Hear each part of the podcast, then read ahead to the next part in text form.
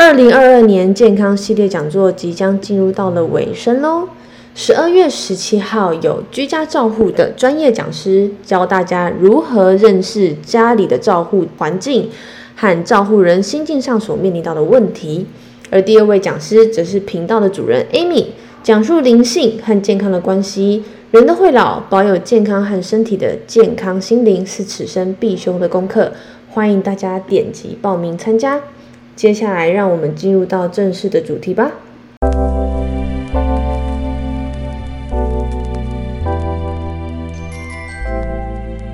Hello，大家好，欢迎来到氧气人生基金。你今天补了吗？我是你的生活教练 Mars。嗨。其实今天我想要跟大家聊聊我自己本身的经验。前面几集有讲到说要怎么去了解身体的状况嘛，我想说我干脆来录一集我自己的经验，以这样的分享的方式的话，大概会带着大家更知道说哦，原来会发生这样的一个事情。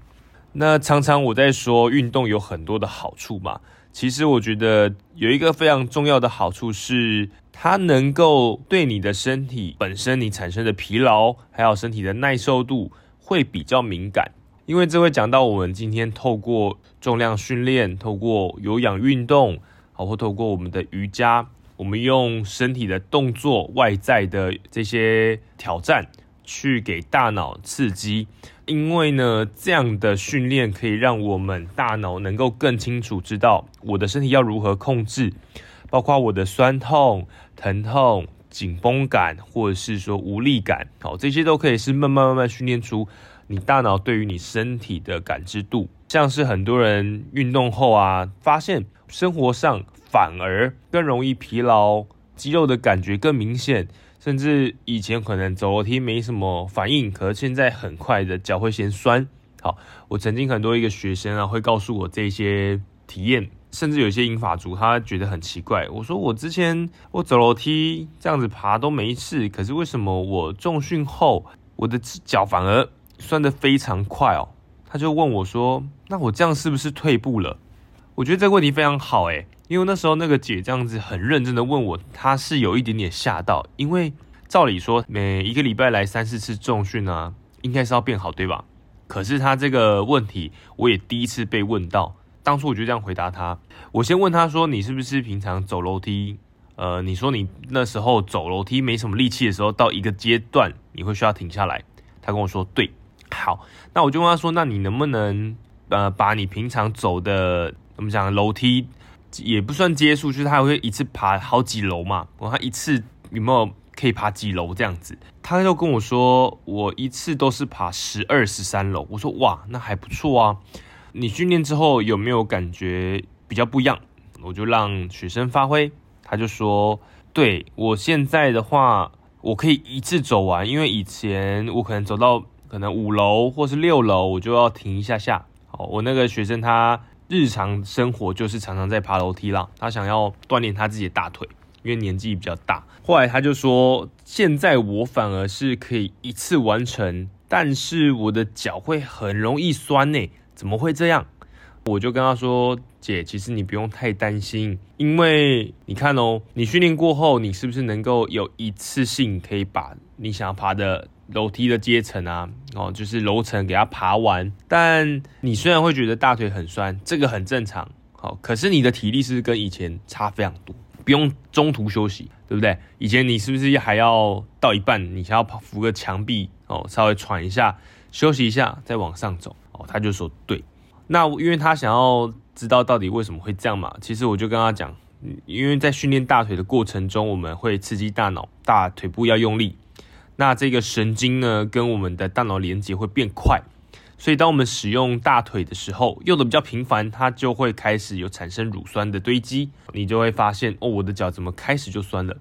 所以我相信很多有在运动习惯的听众，你们在不管你要登山啊。好，或是你要打球啦，你会发现哦，我的身体，嗯，在还没完全热开的时候，它其实酸的蛮快的。好，但是你只要给身体一段时间呢，血液循环跑起来，你就会发现哇，我体力用不完，好，我体力比平常平常的人，好，那个差距就出来了。OK，所以就像我刚刚讲的，你比较能够感知到你的身体，好，然后你耐受度也会比较敏感，所以你一感觉到酸或是紧绷的时候，你进而就会知道说，哦，那我应该做怎样调整，或是你会知道说现在的身体状况如何。OK，就是我这样讲的，运动能够让你的身体啊灵敏度哈，你更能感觉到你自己到底现在是怎么样的状态，或者是说我训练完之后，我基本基本上我平常不太会哪里酸哦，那我现在可能工作我就觉得说，我我坐久了我可能要调一下姿势，然后他们就觉得说，哇，那这样子不是跟以前的感觉有点背道而驰吗？我以前坐在工作啊电脑上面我八九个小时啊，就坐着没事。我都不会觉得怎么样，可是我现在开始运动，我反而坐久了，我会觉得啊，这酸哎，然后用用电脑，肩颈开始紧绷，我开始拉一拉，动一动，我就说对，因为代表你的身体在告诉你说，你这个姿势是错误的，时间太长，它开始紧绷。好，那这时候我们可以当下适时调整你的坐姿，或者你的站姿，或者是你肩膀好，或者你的体态的一个姿势。我们在运动过程中会强调正确动作，然后跟你的身体有没有在脊椎的中立位，好，那肌肉有没有在正确的长度运动，好，这个是非常重要的，因为避免伤害，在这样的训练才会是正确。所以很多人反馈给我的感觉是这样，像我也常刚刚讲说，我其实我只要出去坐着吃饭啊，好，或者我甚至开车的时候，我其实都坐不久，我从小就坐不久，因为我以前只要坐着就会想睡觉。因为血液循环会变慢嘛，我坐着就真的会很想睡觉，但我就会起来动一动，又进而我后来健身之后，我的肌肉变得非常的强健，我只要久坐，我的下背或者我的肩颈，它就会开始哀嚎，我就啊，这个动作也太不舒服了，所以我在开车的时候，有些人觉得哇，你也坐太挺了吧？没有，那是因为我这样才是正确而且舒服，因为如果今天是。我们讲前旋驼背的状态的话，我其实很多条肌肉是硬是被拉长，好，硬是被拉长很久一段时间，我觉得当然会感觉到不舒服啊。那你当然也可以换句话说，我可能肌肉过紧，我需要放松啦。好，这是另外一种，我可能又开始补充水分了，我可能需要伸展，对不对？或者我可能训练有点过度，要去调整。所以是不是像我刚刚前面讲的，你对于身体的感知度提升很多？那你就在每一个生活的小小细节里面，可以发现你到底什么时候这些姿势哦是有问题的，你就可以慢慢的去改善你生活的啊一些，包括坐姿好，包括你站姿或是你施力的状态，好像机车主，还有你可能停好车，有时候还要移车，好施力的状态，你都可以知道你该怎么用力，这样就可以是不是？我们就常说，我们可以避免日常生活中的伤害风险。好好比说，我们很多人会有拉到啦、扭到啦，或是施力不当啊、伤到之类的。好，这些就是我们可以避免的。所以运动我们会把它拉在所谓的预防跟保健的这一块。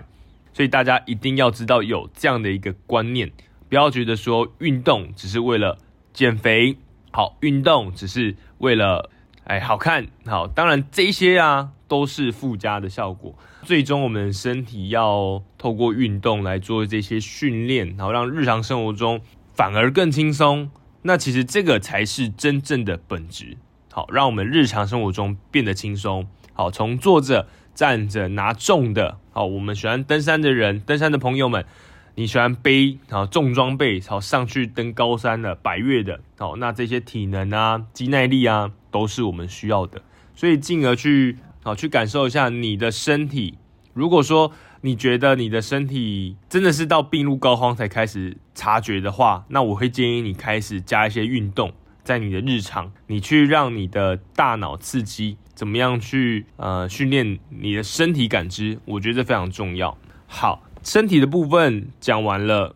我们换到大家都一定会有的，只要你出社会，你就会面临排山倒海的工作压力。压力的话。本身比较心灵层面，比较内心层面，因为我相信啊，像很多的听众可能会跟我一样，我其实对自己的要求是非常严格，可能这个要推推算到小时候我们家庭背景，家庭管教比较严格，不能犯错啊，不然会被骂嘛，或者是你会被指责，那那种感觉是很不舒服的，所以我自己的给自己的潜意识是，我为了避免犯错，避免被责骂，所以我会想办法不要去踩那条线，这样子就我就可以避免就是后续的问题。所以我就是从小到大都是一个很乖的状态，直到出了社会哦，经历了很多的一个时间哦，我才发现哇，原来那个以前我们讲不能做自己的感觉啊，以我来说就是我限制了很多自己的可能性，然后压抑自己的一个可能本身的脾气也好，或是压了自己本来想要做的事情也好，只是为了不要犯错。那这样过得很扭捏的生活，以至于到我的身心状态有一点点影响到。回到工作面的话，其实像我知道很多人对于工作的热忱，或者是有些态度啊，会有一点过分的负责或者是认真。这两件事情不是不好，它非常必要，因为代表你对这个工作是有责任心，那你也是一个。我们讲成熟的大人啦，好，这是应该要有的条件。但我刚刚有提到是过分的负责认真，好，这个其实是双面刃。因为如果像这样的状态来讲，你就会是一个在其他同事眼中你非常可靠，然后上司眼中你会非常的放心，因为你很负责，哦，你很认真，所以交给你一些代办事务啊，或是有些问题就会来问你。所以基本上你的能力就一定很好，也不用太担心，就是公司给你的一些任务。可是往往在这个时候啊，我们自己内心的调试要非常的，我觉得我要非常的好，而且要另外去我们讲要把这一些状态给拿掉。所以你有时候会发现有些人他们一直在工作的状态啊，你跟他相处起来你也不是很自在，他太过上紧发条。好，大家有那种感觉吗？就是一直在工作状态，那你就会觉得这个人讲话可能比较，可能比较有气势，或是可能他比较没有弹性，啊，或是他可能更坚持他的发表的意见。那这时候沟通起来，如果不是在谈生意啊，或是你不是在工作上面沟通的话，其实是非常非常不生活化的，那他就会有距离感。其实我本来就是这样子啊，所以呃，认识我比较久的人。如果不是很好的朋友啊，我很难有所谓的就私底下比较弹性、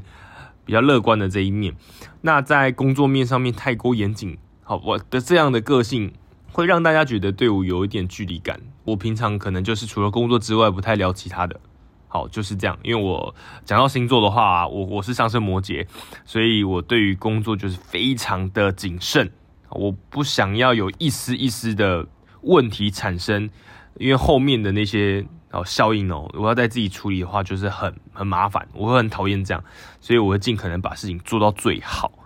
可是大家知道，如果是这样的话，你自己一定会非常的疲劳，因为有时候这个状态存在久了，你太 focus 在这个状态的时候，你很难把自己抽出来。我们想抽离工作，有时候要把工作跟生活分清楚，工作的时候上紧发条。哦，然后把事情做好，这个非常的 OK，也是一个负责任的一个状态。只是当你回到生活的时候，如果你没有办法把工作的状态抽掉，其实你会常听到很多的，不管男生女生啦，可能他们有组织家庭，或者是他可能就是有就是谈恋爱有男女朋友。当你回到家的时候，你可能为工作的事情烦恼，或是有很多的负面情绪的时候，你是会影响到整个家庭的。这个气氛会让大家很不舒服，除非你没事。那当然也有人说，我了解他，好，那让他过去就好，或是让他骂一骂、喷一喷，这样就好。可是那个氛围其实累积久了，一定会造成另外一方的压力，这个是自己不知道的。因为你我们只会呃照着自己心里走，感觉不舒服，我就要宣泄。那宣泄的出口，我们往往会找就是比较信任的人。好，另一半或者是很好的朋友，当对方是很在意你、很担心你的角色的时候啊，这个负面情绪是会渲染到他身上的，那以至于会把这些情绪就像垃圾桶，我们把它垃圾倒出去。可是这个垃圾桶如果它没有这么好的消化能力，久了之后它可能会爆炸哦。我觉得这个是大家可以思考看看的。我曾经听到过一个方式。就是我有以前有个学生跟我分享说，如果他的另一半好回到家的时候，他的状态很差，家里有小孩。如果你今天的上班负面情绪非常的糟糕，他就会跟他说：“好，你先先不要回家，因为我知道你的状态，你先不要回家，你把你的情绪整理好，你再会进来。”我听到我很震惊，诶，我就想说，家里就是让我能够宣泄放松的一个环境。当有小孩子的时候，我们亚洲父母最常出现的情绪勒索，在这时候就很容易出现，只要不顺大人的意。小孩子就遭殃，那是因有可能是因为大人在外面的压力带回到家里，因为没处可发泄，所以小孩子遭殃。我觉得这其实蛮常发生的，我相信大家应该都听过，或者你小时候就是这样。我自己来讲，我能感同身受啦。但我觉得这个方式我听完蛮震惊的，因为对我来讲，回家我最有安全感，我想要讲什么，其实我最自在。可是当我在发现。我的负面情绪会让对方没法收拾的时候，我变得会很自责，因为当对方爆炸，他反弹回来给我的，他长长期下来的一些感觉，告诉我的时候，说真的，我会哑口无言，因为那时候你才会被打醒，你才会被泼一个冰水，然后冷静下来，原来我之前这样的反应会造成他的压抑。好，因为当下是我爆掉，我爆掉，他可能没不能帮什么，对啊，有些人可能就只是一个大吵一架，好，因为两两方都有压力嘛，所以我觉得在这个地方上，我们人这一生可以一直学习的这一部分，我觉得蛮值得思考啊。我们常听说啦，人一生是出生一个人，离开也是一个人，所以今天不管怎么样，我们要把自身给照顾好。当我们把自身照顾好，包括身体跟情绪。还有压力这些管理，我们把这些东西舍去掉的时候，其实就是最单纯的友情、爱情、亲情。那这时候才会真正快乐。而我们往往会被现实的压力跟限制，导致我们在这一方面会忽略，把气出在我们最亲密的人的身上。所以，其实这个方式大家就也可以分享。如果你有更好的办法，或是你有更好的经验。欢迎留言，好，欢迎 email 给我们分享你的经历。那最后我想要再分享，就是所谓的精神疲劳。精神疲劳的话，像刚刚我说的，我们在面对每一种事情的时候，好，包括我们要处理感情、家人，好，或者是另一半，或者是朋友，亦或者是工作上面同事跟上司之间的往来，这些其实，在不断的调整适应的过程中，我们都会慢慢累积精神的疲劳，不是神经疲劳哦，神经疲劳是我们运动会碰到的，哈，运动过度会碰到的。精神的疲劳是我今天可能要，好比说我们面对一个我真的很不擅长面对的另一个人，好了，同事也好或朋友也好，我们又必须在见面的次数，好频率又非常高，要在同一个空间，大家应该有这个经验，比如说大学的时候，我就跟我最不想要的人分成同一组。我们就一定要完成这样的报告或是这样的任务，哇，那真的是受不了哎！你知道那个很不舒服，好，因为你不喜欢，可是因为人是群居动物嘛，我们社会就是有这样的一个规范，那你必须去适应跟挑战，我们的心态跟想法才会进步嘛。但这个精神的折磨是非常可怕的。好，那另外一种举例又更简单，当你感情不顺的时候，你工作压力很大。然后你一回去就可能跟另一半吵架，对方互相的情绪勒索，或者是我们讲女生女生无理取闹啊，或者是男生的脾气太大啊，然后或是口无遮拦啊，这些都会慢慢慢慢造成生活一点一点的一点的疲劳。有时候就是啊，可能就将就的这样子的一个状态，没有想到解决的办法的时候，我们就日常还是要过，只要面对到这样的事情，就一定会再反复的发生。直到这些疲劳到某一天爆炸无可挽回的地步的时候，我们才有办法解脱。所以这个很可惜哦，时时的可以要思考说，呃，自己到底身体状况是怎么样？因为外面的事情真的太多了，我们有时候注意力会聚焦在我们生哦人生之外的事情，好，工作啊、金钱啊、感情啊，或者是我们讲就是外面的世界，好不好？我很推荐是大家可以用一些方式把这些注意力回到自己的身上。有很多方式，好比说现在流行冥想，那我推荐的运动也是一种，因为了解自己身体状况嘛。有些人会静下来看书、阅读、听音乐，就是在上一集啊，Amy 有讲到的。要留着一个完全是自己的时间去聆听你自己心里到底需要什么。好，所以我想来分享我自己一个一些经验哦，包含上面我们刚刚讲到的身体疲劳、工作压力，还有精神的疲劳，我就有三次的经验。这三个呢，因为失衡的关系啊，导致我无法工作。好，那我来分享一下，像。我在入职的前两年，第一次体力不支、呃身体压力过度疲劳的状况下，我产生了所谓的耳石脱落症。大家不知道有没有听过？可能你有听过什么耳内不平衡？其实就是因为你过度疲劳，亦或者你的头部曾经受过强大的撞击，好，可能你是摔倒撞到，或甚至车祸，导致于你耳朵里面有个半规管，它是管理。我们所谓的平衡，它上面的结晶体掉下来，你会产生了失衡的状态，你会失去平衡，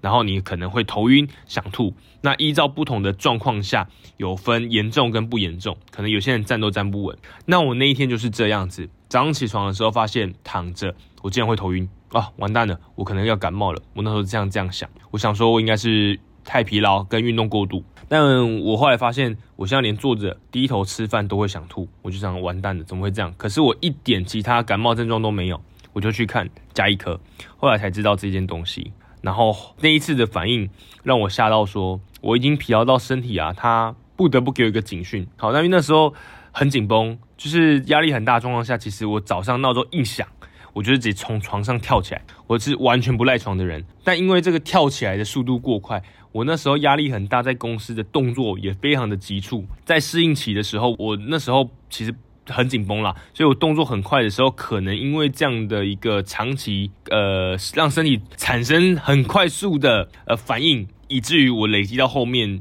耳石脱落。OK，这是第一次。那刚好那时候是休假，所以休息一天之后就好一点，然后吃点抗晕的药，然后稍微休息一段时间，不要运动，我就好了。那因为这是良性的，所以它其实是会，未来会伴随着，如果我免疫力下降或感冒会再产生的，所以这个大家一定要照顾自己。当你很疲劳、很很需要休息的时候，拜托一定要休息，好不好？不管你有任何工作上面的，只要不是危害你的生命，你的健康更重要。OK，好，那第二次的时候是在今年初，好，今年初的时候，因为我的外婆过世了，然后她人在澎湖嘛。年初的时候，其实还没有天气还没有转暖和，而是有点冷，好，有点冷的状态下，我们去澎湖。那大家知道澎湖海岛，它风非常的大。呃，到了之后租机车就到我外婆的那个就是安置的地方。那风非常大状况下，整趟路我们跑整个行程就是一直在灌风。那那时候就是好把这些事情全部处理完之后，我正就是要回去。那时候那几天都还觉得还好哦。可是后来我就发现，因为在疫情嘛，你我回来台湾之后发现喉咙有点不舒服，我就在想，嗯，是不是确诊？结果就一直验不出来。后来去检查是扁桃腺发炎，而且已经化脓，我就觉得我的喉咙痛到爆炸。它伴随着就是会发烧，然后因为免疫力低下，它在发炎的状况下会发烧。然后这已经是我第二次这样，因为之前有过一次，也是很久。那那时候医生就是开。抗生素，他那个一定要吃满十天的疗程，这个才会他才会治好这个发炎的状态。OK，甚至有些人会，我在那时候听到我另外一个朋友，他因为这样子反复的发炎发烧，然后住院，然后他就把他的扁桃腺拿掉。好，因为扁桃腺未来是你长大之后，扁桃腺没有什么作用，它就是让你知道身体会发炎，然后它就是一个警讯的功能而已。所以在医生评估下。呃，它是可以拿掉的。好，如果有很困扰的人，你可以咨询医生。所以那时候我就觉得啊，免疫力下降这个 真的是不太好，因为这一次就影响到我的工作。好，就是不舒服到要吃抗生素，我还有请假去看医生。那第三次呢，这个最精彩啊，这我可能会讲比较久。我就在上个礼拜六，好，上个礼拜六，呃，我十一月二十九号生日，好，也就是这个礼拜二啊，我终于在。上周的时候很期待，我努力了整个月，我就是努工作差一点点可以完成，我很兴奋的想要把它呃了结之后，好好的放假，好好好的放两天假出去放松。结果我就在呃二十六号的早上，我在示范动作的时候，其实在这个之前啊，有大概两个月左右，我的身体的恢复非常的慢。好，我就在思考我到底是哪里出问题。那也看了物理治疗，好，然后也有去调整我的训练跟我的饮食，好，然后休息，这我一直都在调整，可是我找不出原因。那直到上周六呢，我在示范动作呢，一个很轻的重量，我做一个呃，我们讲类似深蹲的动作好了，我把重量往身体带，然后瞬间瞬间哦，我就蹲跪下来，好，我站不起来，就拉到很严重的拉到，那个是瞬间，我就你知道。我双手扶着大腿，捏紧的大腿，然后我是在半弯半蹲的状态下，我站不起来。我正在上课，我学生问我：“你还好吗？”我看你这样软了一下，这样我说：“嗯，没事，等我一下，我可能有点拉到这样子。”哇，我真的是从那天开始，我后面撑了四堂课。那这四堂课我其实就是完全没办法蹲下来，也没办法弯腰，我只能站着上课。呃，当然跟我学生先知会，就是不好意思，今天我真的有有问题，有状况。好，那时候我痛到。呃，坦白讲了，我痛到我前两天是我只能躺着，然后腰腰垫东西跟趴着，因为这样椎间盘就是脊椎腰椎的位置才会正常，我没办法走动，也没办法坐，我真的完全体会可能我们人到八十岁才会有的生活。我那时候吓到，晚上当天晚上去给物理教师看的时候，他直接帮我做动作评估，看着我的站姿，我人是站闪电状，大家能够理解吗？闪电状。我们站正面，可是我的呃上半身偏右，下半身在左边，闪电状。他说我这样的状态是典型的椎间盘突出，我就吓到了。好吧，我就只能面对。那时候我还没有去很理解所谓的 HIVD 好这个椎间盘突出的问题，后续问题需要怎么样？因为当下太痛了，我只想缓解这个疼痛。我做了很多的复健运动。然后他还帮我放松完之后，用一些运动贴扎，好好的可以稍微撑个两三天。因为我六礼拜六拉到嘛，然后等到礼拜一才能看诊，